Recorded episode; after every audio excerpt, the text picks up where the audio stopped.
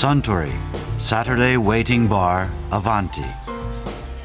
This program is brought to you by Suntory. お待たせしましたご注文のザ・プレミアム・モルツですああありがとう、うんあ甘いはあねえスター それにしても街では自転車に乗っている方が随分増えましたね。そうですね、うん。特に通勤に自転車を利用する方が増えてるみたいですね。あかりさんも通勤は自転車ですしね。ママチャリですけどね。そういえばあかりさんはベリブのことはご存知でしたか？ベリブ？はい。何ですかそれ？パリで展開されているレンタル自転車のサービスのことですよ。レンタル自転車？ええ慢性的な交通渋滞や環境汚染に悩むパリ市が2007年に始めた貸し自転車制度なんですがねうん。パリ市内には1200カ所以上の専用駐輪場が設けてあってセルフサービスで駐輪場の自転車を借りることができるんですよ。しかもこのサービスは年中無休で1日24時間自由に自転車を利用することができるんです、え。ー、すごく便利なサービスですね。うん。日本でも広まってほしいサービスですよね。うん。東京の街でもベリブのようなサービスが定着してくれたらますます楽しい街になるんでしょうね。あそうだ。自転車といえば以前自転車専門雑誌「ファンライド」編集長の細沼達夫さんがこんなお話をされていましたね私はもう30年ぐらい自転車乗ってますけれどもはい。最初乗り始めた頃から比べるともう段違いに街中を走ってる人が多いっていう気がしますけれどもまああと乗ってると目立ちやすいですね。ウェアも着てたりだとか自転車自体がまあちょっと普段では見ないママチャリなんかとは違うような自転車だったりするんでまあそういうのもあってすごく目立つ存在になってで実際人も増えてるっていう感じだと思いますけどね。だから最近東京なんかで多いのはピストレーサーとかトラックレーサーっていうあの競輪で走るような、はい。もう何にもついてないような自転車、本当はまあブレーキもついてないんですけども、まあ、街中はブレーキなしではダメなので、まあ、それにブレーキだけつけたようなペダルを逆に回すと自転車も逆に動くようなそんな自転車もあったりとか。え自転車で、ええあの交代ができる、ええバックができるんですか？ええ。えすまあ、そんな自転車も結構東京なんかでは流行ってますし、まあ、あと山を走るマウンテンバイクとかも、まあ、割と街中結構歩道とかの段差もあったりするんで、はい。そういうとこ走るには便利だったりだとかちょっと前は特にねマウンテンバイクものすごく流行ってて、山だけじゃなくて街も乗れるっていうことで皆さん乗ってましたよね。で最近すごく増えているのがロードレーサーもしくはロードバイクっていう自転車で、はい。まあ、これはあのタイヤが細くてですねまさにそのレースをやる自転車、まあ、ツール・ド・フランスなんていうのがレースが有名だと思うんですけど、まあ、そこを走るような自転車があってそれが非常に今皆さん乗るようになってますね。えでもああいう自転車タイヤ細いから、ええちょっと例えば石とか踏むえとえパンクしたり、うん、あのまあそういう場合も時にはありますね。ぶつけてしまうと中のチューブが切れちゃったりとかっていうことがあってうん。タイヤに穴が開かなくてもパンクしちゃう時は確かにありますんで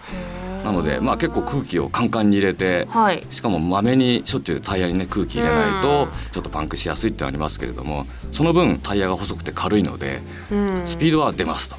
いう自転車を一番楽しめるのがまあロードレーサータイプじゃないかなという気がしますけどね。あ。スピード感を楽しんでるんですね、うん。なんかプロでやるんだったらまだしもなんで街中でそれ乗ってんのかななんて。まあ、あの最近はね通勤とかあはい。とその買い物とかの足でも自転車を使う方が非常に増えてて、うん。まあ、そういう時にロードの自転車に乗るとですね、はい。電車なんかで行くよりも結構速かったりとかそういうところでやっぱりスピードが生きるっていうのはそのロードレーサーに乗ってるからっていうのはねありますけどもね。まあ、あとあのもう一個自転車の種類で言うとですね、はい。クロスバイクっていうのも結構最近流行ってまして。クロスバイク、えーこれは何がクロスかっていうとですねもともとはそのロードバイクとマウンテンバイクのクロスオーバーということでそはい。の中間的な自転車っていうことでできたものなんですロードとマウンテンの中間。中間。なのでクロスオーバーなんでクロスオーバーバイクっていうのがあってはい、でこれはまあタイヤはロードバイクと同じぐらいの大きさでちょっと太いうん、だけどマウンテンバイクまでは太くない。はい。でハンドルとかはロードレーサーみたいにドロップハンドルってこうグニューンって下に曲がってあはいはい。ああいうドロップハンドルではなくって、はい。マウンテンバイクみたいなフラットのハンドルで、まあ、あ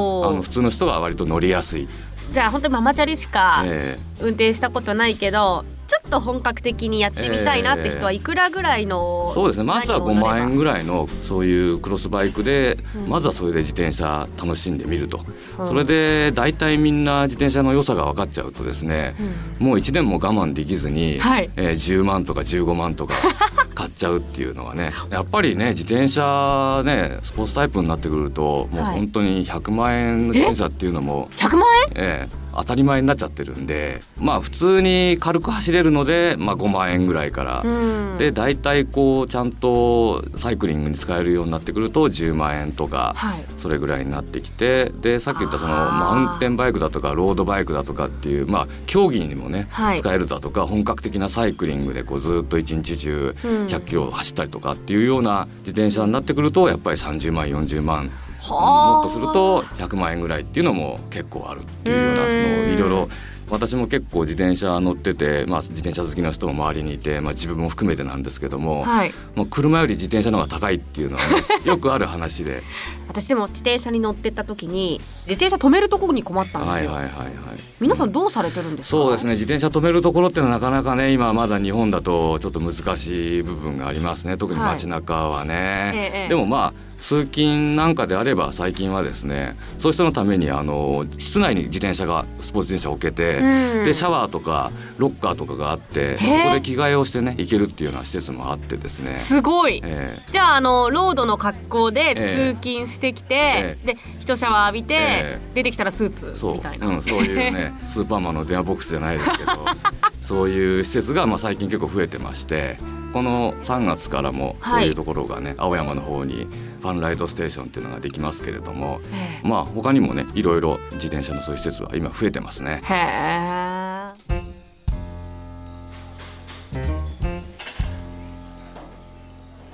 え。いやー細沼達夫さんのお話面白かったですね。